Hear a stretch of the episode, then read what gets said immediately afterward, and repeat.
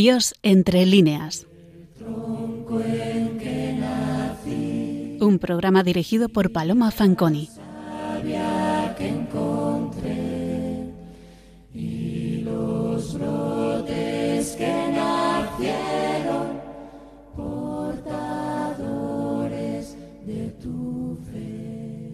Buenas noches, queridos oyentes de Radio María. En primer lugar, queremos agradecerles encarecidamente los cariñosos correos electrónicos que envían a nuestro programa. Los últimos han sido verdaderamente conmovedores y celebramos que estos escritores que tratamos en nuestro espacio sean de su gusto y su interés. Aquí estamos, un mes más, a primeros del mes de noviembre, y seguimos cronológicamente en el siglo XX y genéricamente en la poesía, centrándonos en una figura muy conocida, Leopoldo Panero. Nació un 17 de octubre de 1909 en Astorga, muy cerca de la catedral y del palacio episcopal que diseñara Gaudí. Es importante señalar que su ciudad natal será una constante en su obra.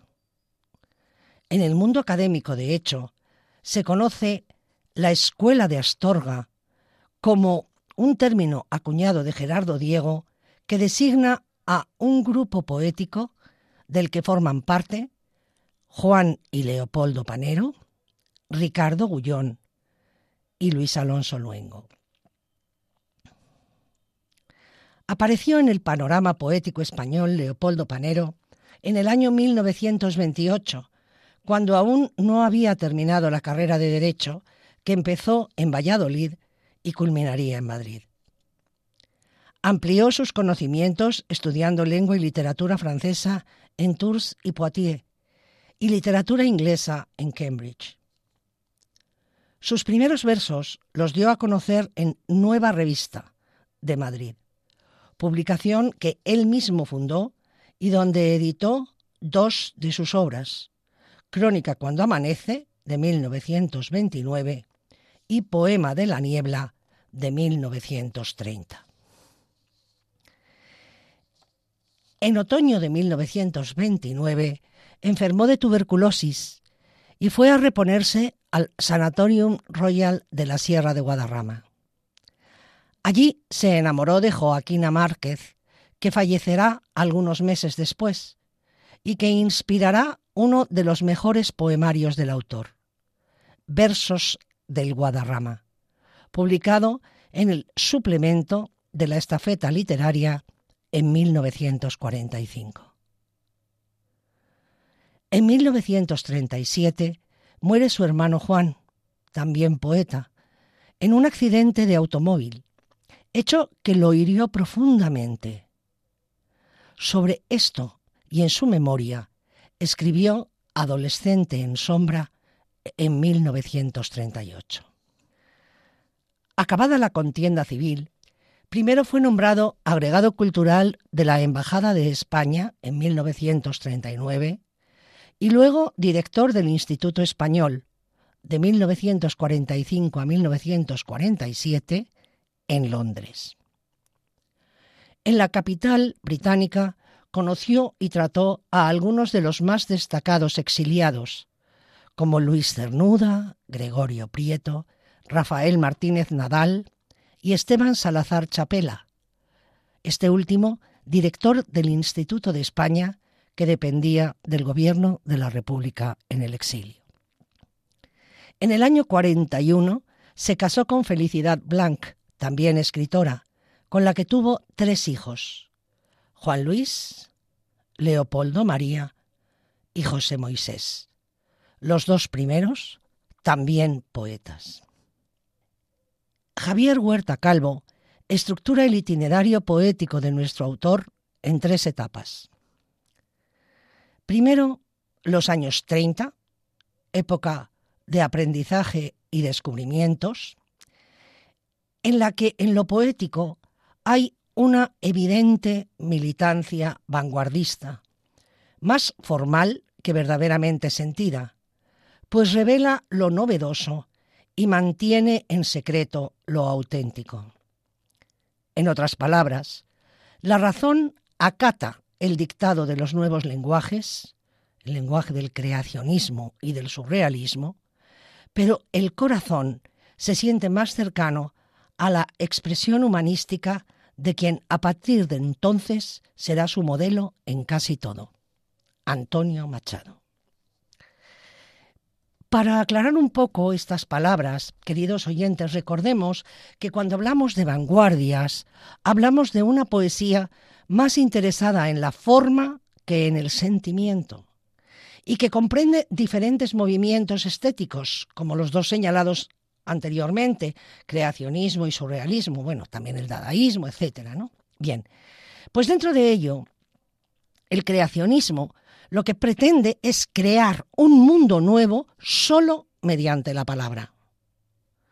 El surrealismo, por su parte, que es otro movimiento de vanguardia, como les hemos dicho, se basa en literatura en lo que se conoce como el automatismo psíquico, es decir, la asociación de palabras e ideas aparentemente inconexas.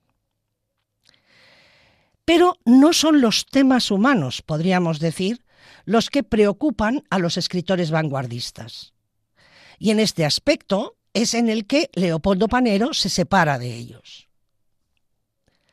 La guerra civil, y seguimos con el profesor Huerta Calvo, pone fin a esta etapa de experimentaciones y tanteos por parte de Panero, que se salda con una profunda crisis religiosa. La evolución de Panero es acorde con la de muchos de sus contemporáneos. El propio autor escribió años después lo siguiente. Retorno a lo humano, de vuelta al sentimiento, de regreso a los temas líricos tradicionales y eternos.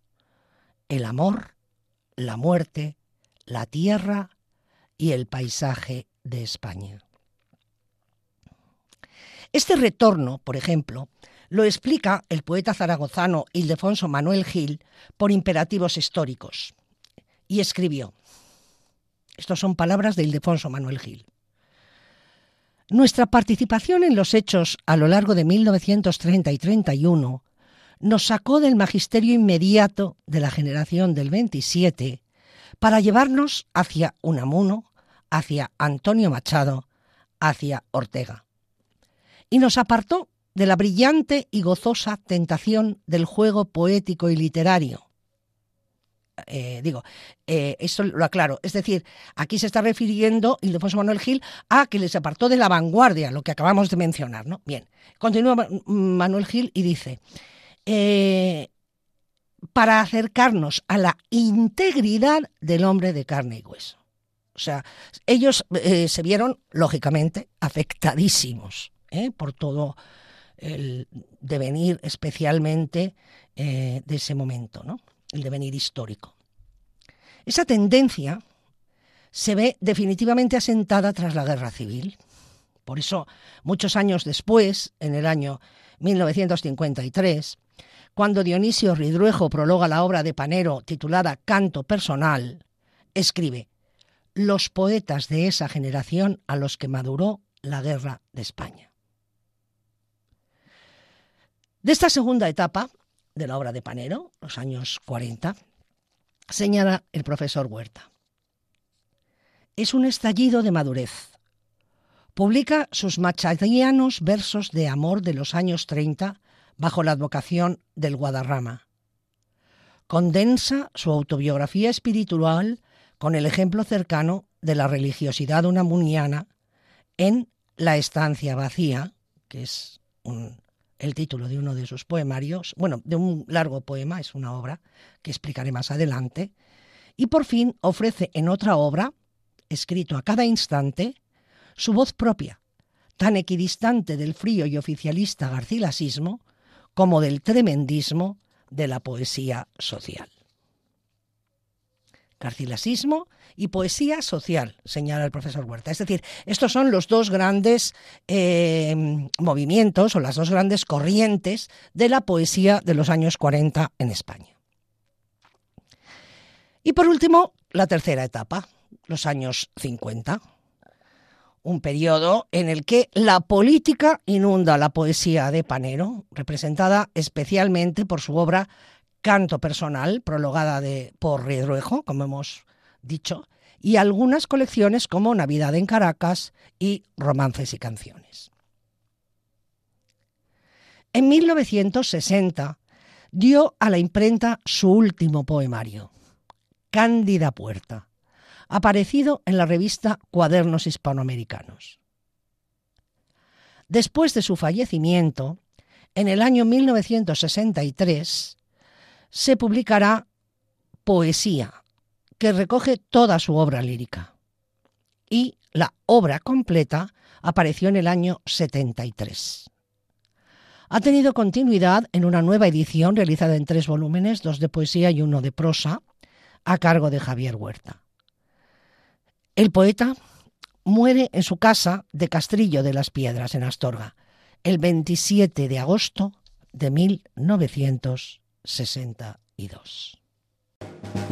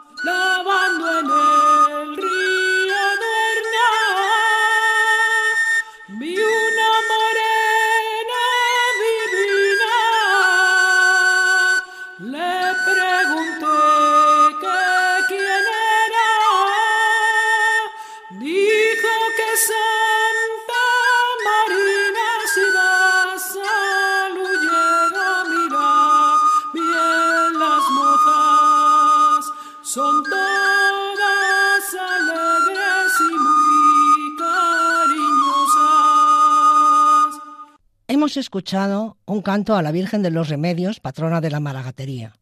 Están ustedes sintonizando Radio María, el programa Dios entre líneas, en el que hoy nos centramos en la presencia de Dios en la poesía de Leopoldo Panero. Les habla Paloma Fanconi. Muchos de los poemas de nuestro autor los conocen ustedes sobradamente, porque forman parte de los libros de horas que rezamos actualmente. Este es un punto altamente interesante que ha condicionado mucho el que hoy decidiéramos, Pilar Palomo y yo, dedicar este programa a Panero.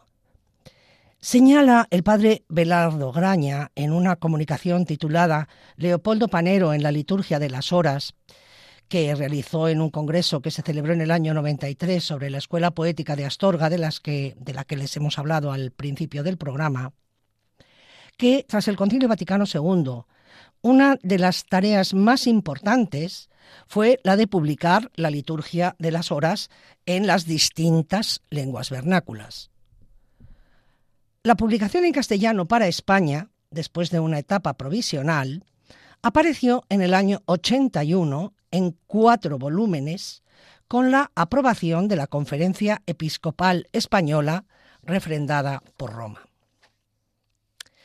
Pero el momento decisivo, señala Belardo Graña, es, cito, la tarea fascinante de la nueva himnodia castellana, que llegó a ser apremiante cuando ya urgía publicar la edición típica y oficial de la liturgia de las horas, y faltaban los himnos.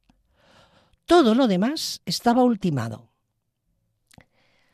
La tarea le fue encargada al padre Belardo Graña y el proceso, según confiesa él mismo, eh, fue de la siguiente manera.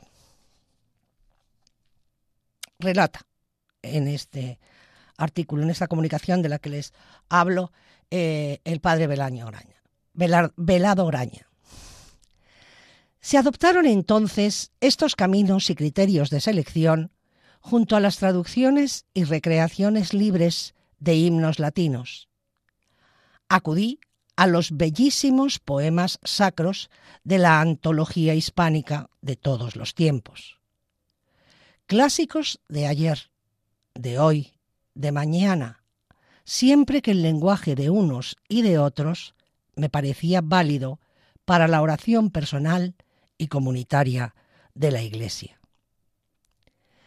Si acaso el acento se ha puesto en los himnos de nueva creación y en los autores contemporáneos, por la nueva sensibilidad teológico-litúrgica del hombre de hoy.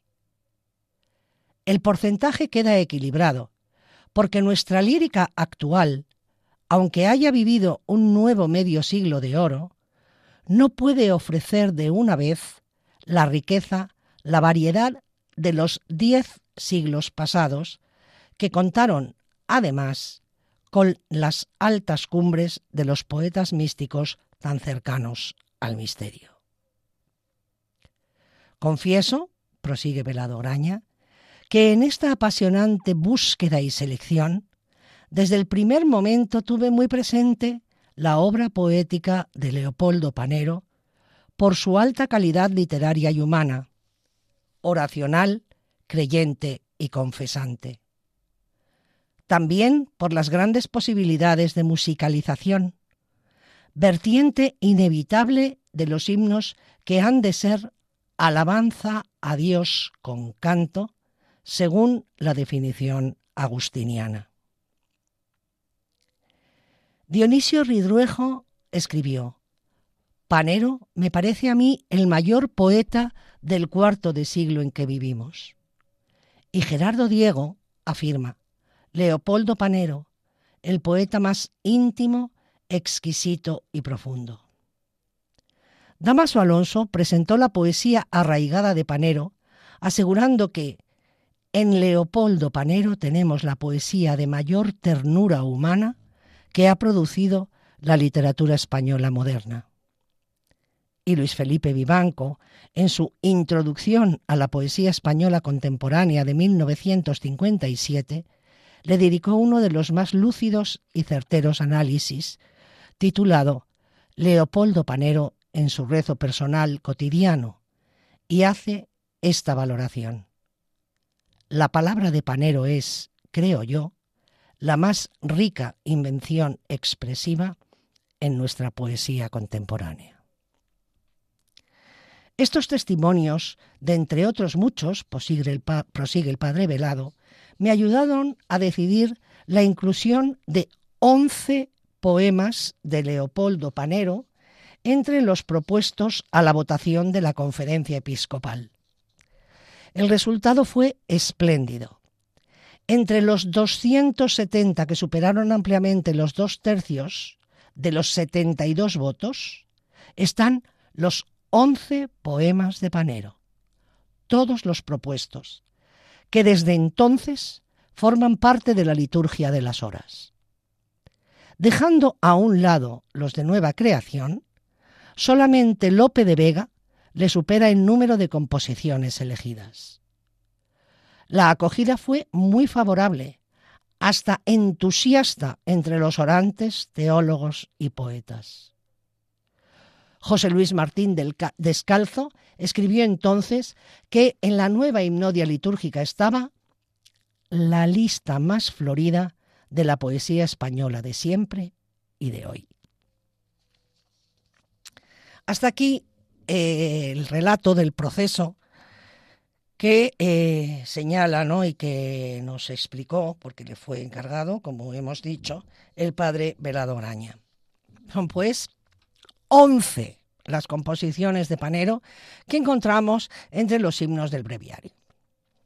Pues bien, tres de esos once eh, están tomados de su obra La estancia vacía y siete de otro poemario suyo que es escrito a cada instante. Hay uno dedicado a la Asunción eh, de Nuestra Señora, que fue presentado y premiado en los Juegos Florales de León del año 51, año de, eh, como recordarán ustedes, la proclamación del dogma por parte de Pío XII. Así pues, vamos a introducir un poco eh, sus dos libros de poemas más importantes, sobre todo porque son, bueno, primero porque son los más importantes, desde luego, de la obra de Panero, eso está casi unánimamente reconocido, y segundo porque son los dos libros de los que se extraen los himnos eh, de la liturgia de las horas de las que le estamos hablando. Y empezamos por la estancia vacía, porque, por seguir el orden cronológico. La estancia vacía, que aparece publicada en el año 44 en la revista Escorial, es eh, un solo poema, larguísimo, y señala Huerta Calvo que lo que quería hacer eh, Panero era dar cuenta de su experiencia personal y del mundo. Y por eso lo proyectó en varios fragmentos, de los cuales solo llegó a publicar el primero. De esta obra, dirá luego Gerardo Diego, son ruinas, sí, pero ruinas de lo que nunca llegó a plenitud. En esta obra, el poeta prescinde del preciosismo formal, y opta por una sucesión indefinida de endecasílabos blancos, es decir, que no tienen rima, ¿no? de vez en cuando interrumpidas por algún soneto o por breves series de seguidillas. Señala eh, Javier Huerta eh, que esta disposición de la obra eh, puede relacionarse con la música, en la que el curso general, lo escrito en endecasílabo blanco, respondería al recitativo, mientras que los momentos de mayor intensidad cumplirían la función de las áreas. De manera que la crítica de Panero, Eileen Connolly, dice que al finalizar este trabajo, el propio autor había tomado una actitud desde la cual su poesía adquiría vida. Frente a un mundo absurdo y desesperado, la suya sería una poesía de esperanza. Por su parte, Mm, Luis Felipe Vivanco relacionó en La estancia vacía, el libro de Panero, con el Cristo de Velázquez de Unamuno y con la actitud de éste ante el problema de Dios, que se le aparece como refugio para a partir de ahí comenzar su problemática.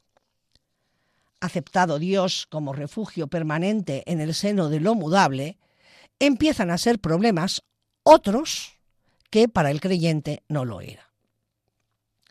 Pues bien, de este libro, La estancia vacía, se seleccionaron para el breviario eh, como himnos mm, los siguientes. Estoy, Señor, en la ribera sola del infinito afán. Un niño grita entre las olas contra el viento yermo. A través de la nada van mis caminos hacia el dolor más alto pidiendo asilo. La espuma me sostiene y el verde frío de las olas me lleva pidiendo asilo. Hacia el amor más alto que hay en mí mismo, la esperanza me arrastra pidiendo asilo. Este himno se reza las vísperas del miércoles de la tercera semana. Para las vísperas del jueves de la segunda semana, se seleccionó el siguiente. Tras el temblor opaco de las lágrimas, no estoy yo solo. Tras el profundo velo de mi sangre, no estoy yo solo. Tras la primera música del día, no estoy yo solo. Tras la postrera luz de las montañas, no estoy yo solo. Tras el estéril gozo de las horas, no estoy yo solo. Tras el augurio helado del espejo, no estoy yo solo. No estoy yo solo. Me acompaña en vela la pura eternidad de cuanto amo. Vivimos junto a Dios eternamente. Señala el padre Velado, eh, Bernardo Velado Oraña, que en la oración de la tarde, que son las vísperas, como saben ustedes muy bien, estaba dotado Panero como pocos para entablar el diálogo con Dios en esas horas del crepúsculo. La estancia vacía es un libro, como vemos en estos poemas y en el eh, siguiente que vamos a recitar, preñado de nostalgia de la infancia. Una nostalgia acuciada por la soledad que experimenta tras la pérdida de tantos seres queridos. De ahí el título, por eso su casa, su estancia, está vacía. Está él solo e invoca a Dios por ello. Me indica Pilar, a la hora, mientras redactamos estas páginas para ofrecérselas hoy, mm, que, eh, bueno, ella ya lo señaló, que la estancia vacía es una biografía de su alma. Una biografía de su alma en torno a la estancia abandonada del hogar familiar, para pasar a meditar sobre la estancia toda del hombre en la tierra y su nulidad y su vacío. Y tras esta nulidad y vacío de la estancia terrena, aparece necesariamente la consoladora presencia de Dios. Se han acuñado ya en este libro las claves temáticas esenciales de su poesía. El tiempo unamuniano y machadiano, en donde el pasar del hombre es confusión y soledad, la pérdida y el reencuentro con los seres amados, recreando en nosotros la cadena continua del vivir humano, la inseguridad en la búsqueda de esas raíces, la soledad y la proyección a Dios.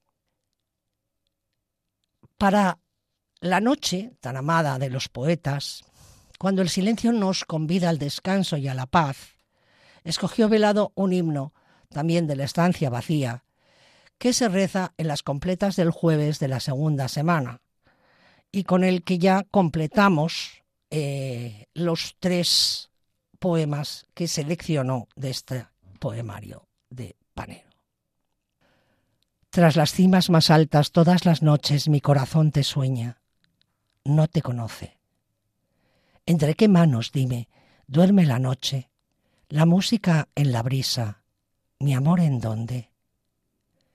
La infancia de mis ojos y el leve roce de la sangre en mis venas, Señor, ¿en dónde? Lo mismo que las nubes y más veloces, las horas de mi infancia, Señor, ¿en dónde? Tras las cimas más altas, todas las noches, mi corazón te sueña no te conoce. Tras las cimas más altas, todas las noches, mi corazón te sueña, no te conoce.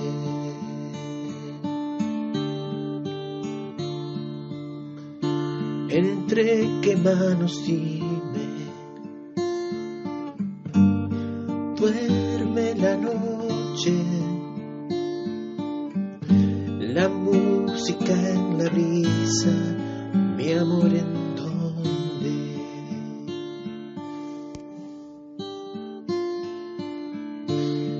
infancia de mis ojos el leve roce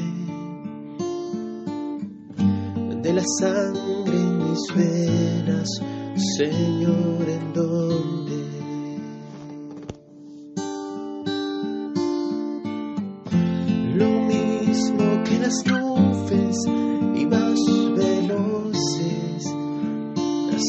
De mi infancia,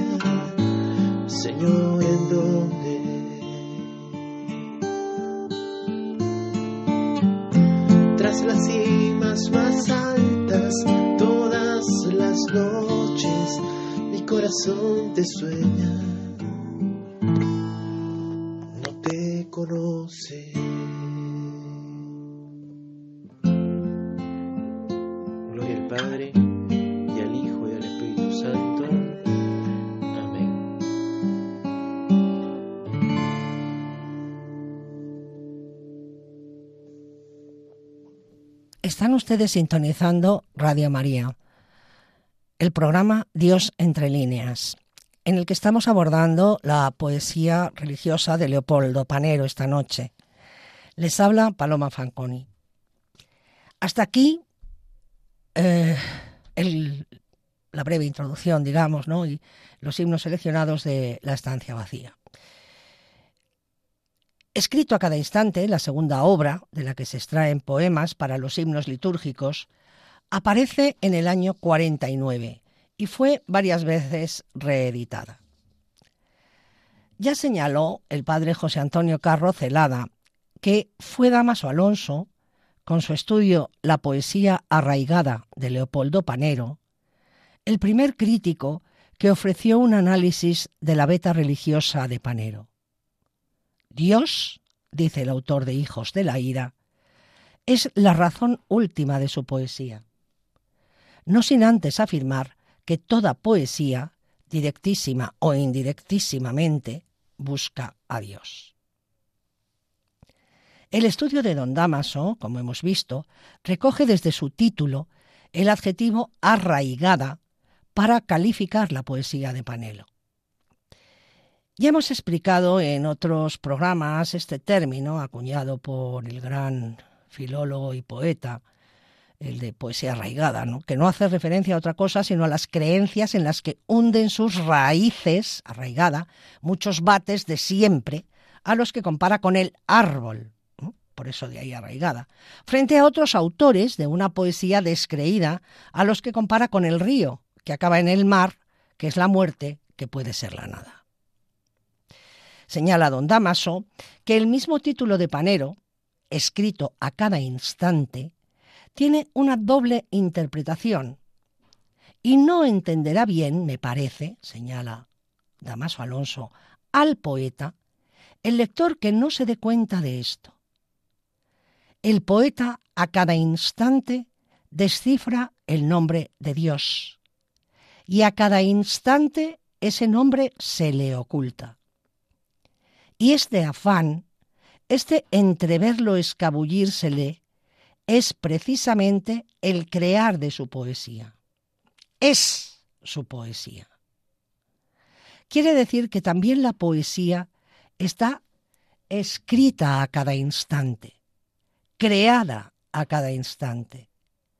Que el vivir del poeta es continua creación, conversión continuada de su experiencia en poesía o dicho de otro modo, recepción continua de la divina oleada. Lo que quiere decir Damaso Alonso con estas palabras es que Panero tenía la experiencia de Dios como una oleada que iba y venía, que unas veces experimenta su existencia y presencia y otras no, y que este movimiento íntimo lo transforma en poesía esa búsqueda en las que unas veces entrevé a Dios y otras Dios se le escabulle, es la poesía de Panero. Escrito a cada instante, señala María del Pilar Palomo, como saben ustedes, miembro fundamental de este equipo, es decir, eh, las grandes aportaciones eh, críticas eh, generalmente son suyas. Bien, pues dice que la poesía mm, de, Panero, es sobre todo escrito a cada instante, está compuesto sobre los símbolos básicos de raíz, que es la tierra, el paisaje trascendido, el alma y Dios. Y es la sangre, los seres que nos precedieron, la fe que nos alienta, junto a sabia, con V, como amor, que es la plenitud y la creación.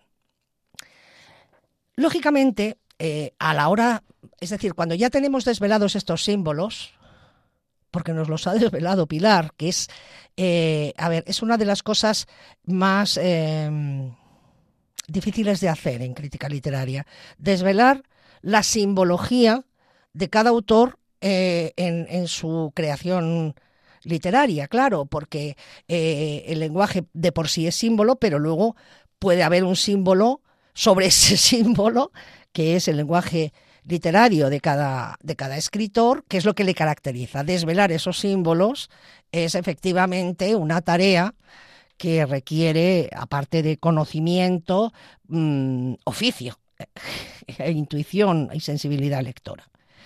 Por tanto, estos símbolos desvelados, gracias a María del Pilar Palomo, que lo publicó en su día, nos sitúan, nos eh, explican la poesía de Leopoldo Panero.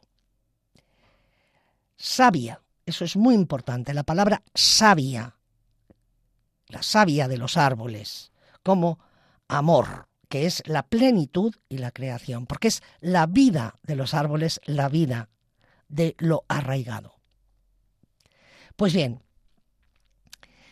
de escrito a cada instante, selecciona el breviario los siguientes poemas. Para los laudes de la tercera semana de cada mes, durante el tiempo ordinario a lo largo de todo el año, un fragmento de el romance titulado El peso del mundo. Llenando el mundo, el sol abre la mañana más y más.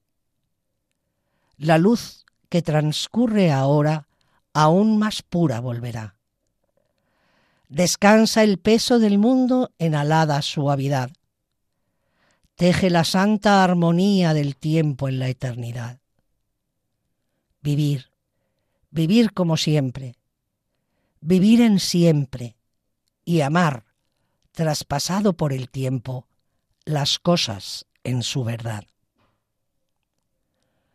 Una luz única fluye, siempre esta luz fluirá desde el aroma y el árbol de la encendida bondad. Todo en rotación diurna descansa en su más allá. Espera, susurra, tiembla, duerme y parece velar, mientras el peso del mundo tira del cuerpo y lo va enterrando dulcemente entre un después y un jamás. Vemos en este poema los símbolos, que como les hemos indicado, ¿no?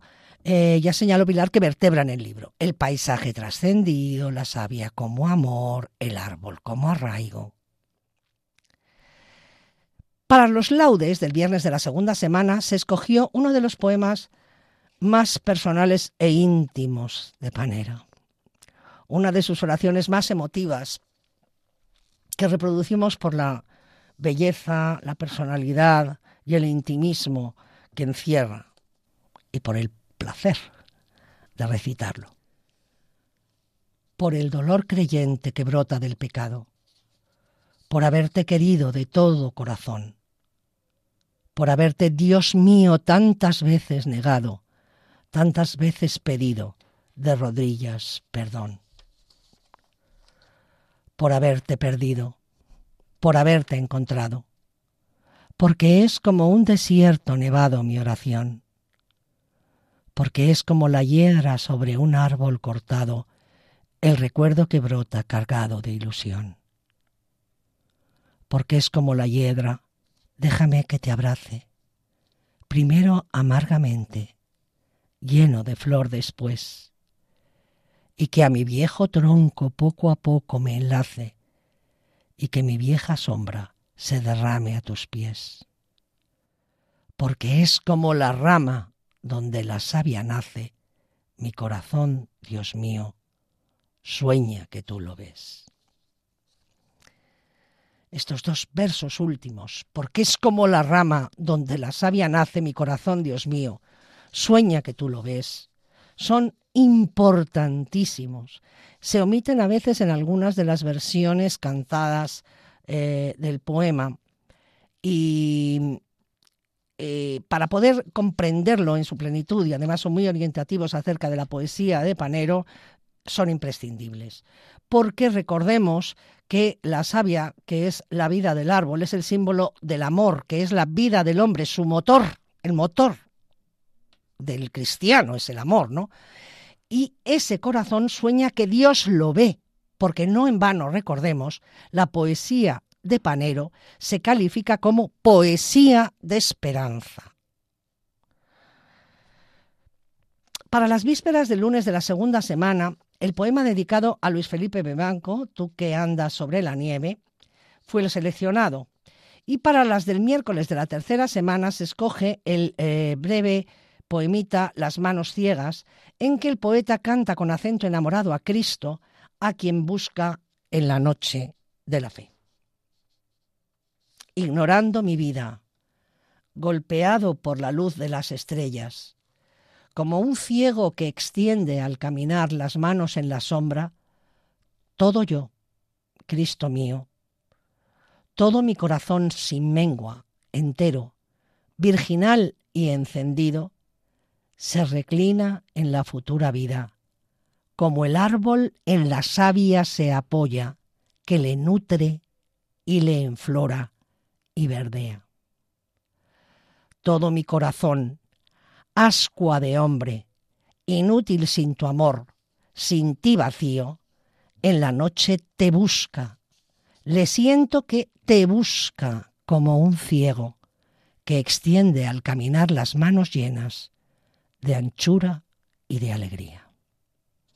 Y de nuevo, la esperanza del encuentro y la savia como símbolo del amor. Las vísperas del domingo de la cuarta semana eh, rezamos un fragmento del templo vacío y las completas del martes de cada semana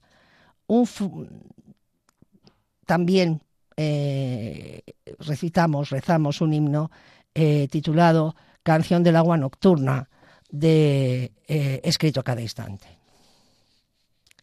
Tiembla el frío de los astros y el silencio de los montes duerme sin fin. Solo el agua de mi corazón se oye. Su dulce latir, tan dentro, calladamente responde a la soledad inmensa de algo que late en la noche. Somos tuyos, tuyos, tuyos. Somos, Señor, ese insomne temblor del agua nocturna más limpia después que corre agua en reposo viviente que vuelve a ser pura y joven con una esperanza. Solo en mi alma solar se oye. Y por último, para los laudes del oficio de difuntos, el sonetillo titulado El grano limpio, que reza así. Déjame, Señor, así.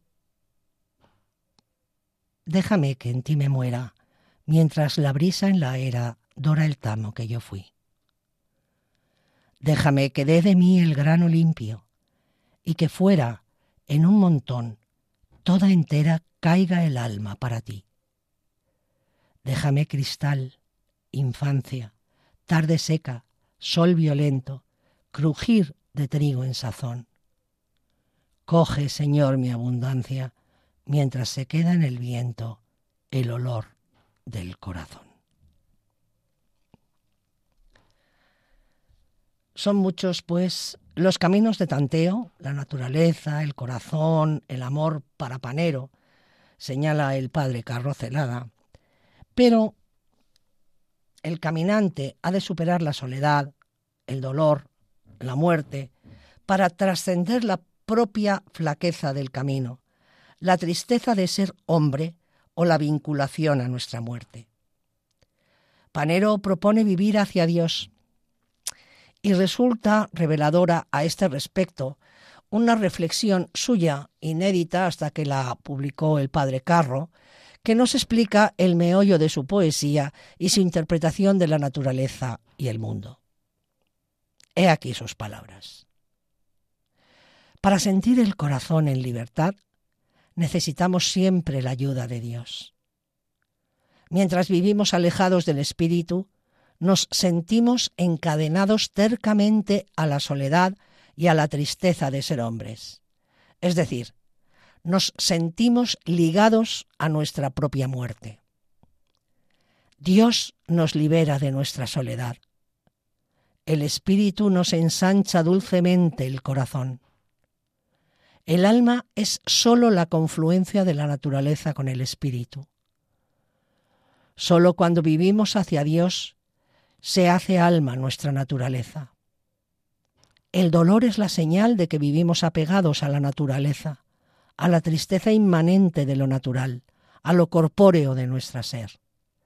Solo conocemos lo invisible. Esta propuesta vivencial señala cómo seguir el rastro de Dios, cómo éste se asoma antropomórficamente a la naturaleza y la hermosea con su latente presencia. La naturaleza no es para Panero geografía a secas, sino lugar de Dios, paisaje interior, revelación y huella divina. Hay una presencia misteriosa y permanente de Dios en las cosas, y no porque Dios se cosifique, sino porque las ha creado, vive en ellas, las conserva y nutre, las anima de la poesía de nuestro autor señala Elisa María Domínguez de Paz. Es evidente que Panero en toda su obra poética busca constantemente el amor a Dios a pesar de la oscuridad en la que se ve inmerso. Como consecuencia, se ha dado cuenta de que el único modo de alcanzar su deseada meta es a través de su plenitud humana proyectada en su amor hacia los demás. Y más adelante prosigue esta misma autora. La búsqueda del poeta se ve coronada por el éxito, aunque no total. La posesión no es plena. Solamente un día el absoluto le abrirá los ojos para que vea las cosas como son y como él las ve. Alcanzar a Dios en esta vida no equivale a poseerlo definitivamente seguirá existiendo el velarse y desvelarse por parte del ser, mientras el hombre deberá seguir vibrando entre lo indivisible y palpitando entre la esperanza y el recuerdo. Dios, que es vida, solo puede ser alcanzado existencialmente. Esto es lo que ha hecho Leopoldo Panero. El resultado es una imagen de Dios como uno que es, misterioso y sin límites. En definitiva, un ser al que se encuentra a través del amor. Hasta aquí las palabras de Domínguez de Paz. Pero queremos concluir este mm, programa eh, dedicado a Panero con unas eh, bellísimas, eh, ilustrativas palabras de Velado Graña, que tras haber estudiado la presencia de Panero en la liturgia de las horas, termina su estudio afirmando. Once de sus poemas se han convertido en himnos con alas mágicas de la poesía lírica, el encanto añadido de las musicalizaciones y la unción de la plegaria.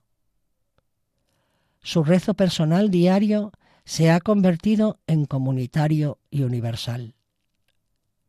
Por su calado y profundidad humana en su diálogo con Dios, sin dejar de ser íntima y tierna, su voz personal alcanza esa difícil cota, casi paradójica, de la poesía objetiva que la hace apta para que todos puedan, podamos hacerla nuestra.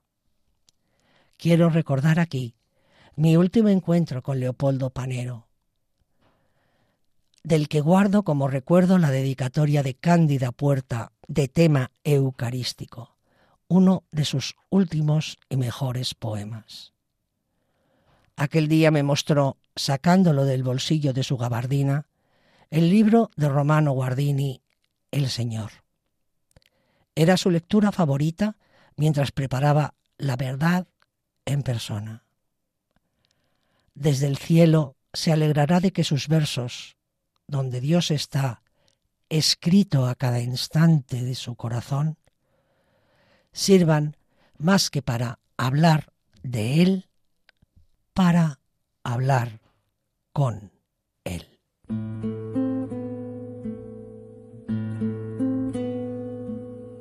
Por el dolor creyente que brota de mi pecado por no haberte querido de todo corazón, por haberte, Dios mío, tantas veces negado. Con súplicas yo te pido de rodillas perdón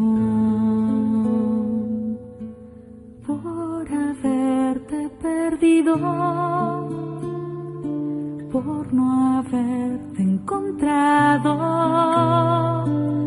porque es como un desierto, nevado mi oración, porque es como la hiedra sobre el árbol cortado,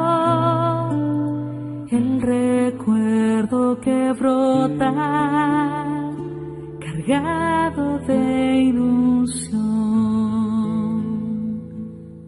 porque es como la hiedra. Déjame que yo te abrace.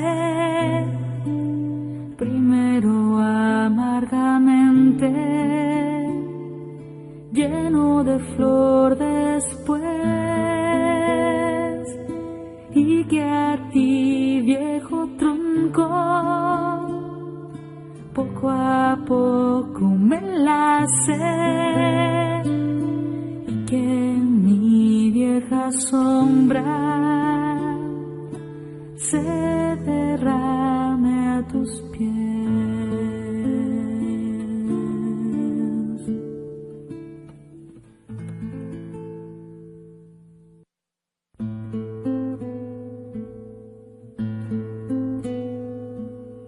Han escuchado ustedes el programa Dios entre líneas en Radio María, que hoy hemos dedicado a la poesía de Leopoldo Panero, especialmente a su poesía religiosa y concretamente a la inserta en el breviario, en el libro de las horas. Un poeta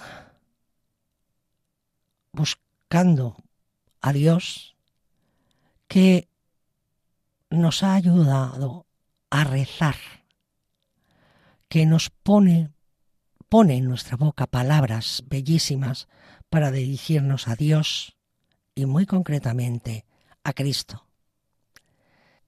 Si quieren ponerse en contacto con nosotros, pueden escribir un correo electrónico a la dirección diosentrelíneas arroba radiomaria.es. En breve tendrán a su disposición el contenido de este programa en un podcast en nuestra página web. Les agradecemos de todo corazón que hayan pasado este rato de la noche con nosotros. No se vayan, les dejamos con nuestros informativos y nosotros estaremos de nuevo con ustedes, si Dios quiere, dentro de cuatro semanas. Se despide de ustedes, Paloma Fanconi.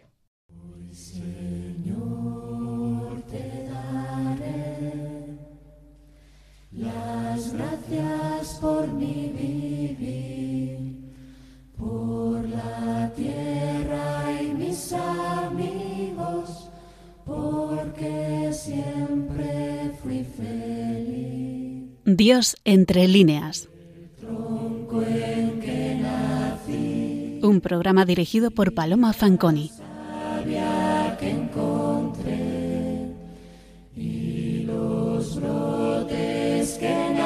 Yeah.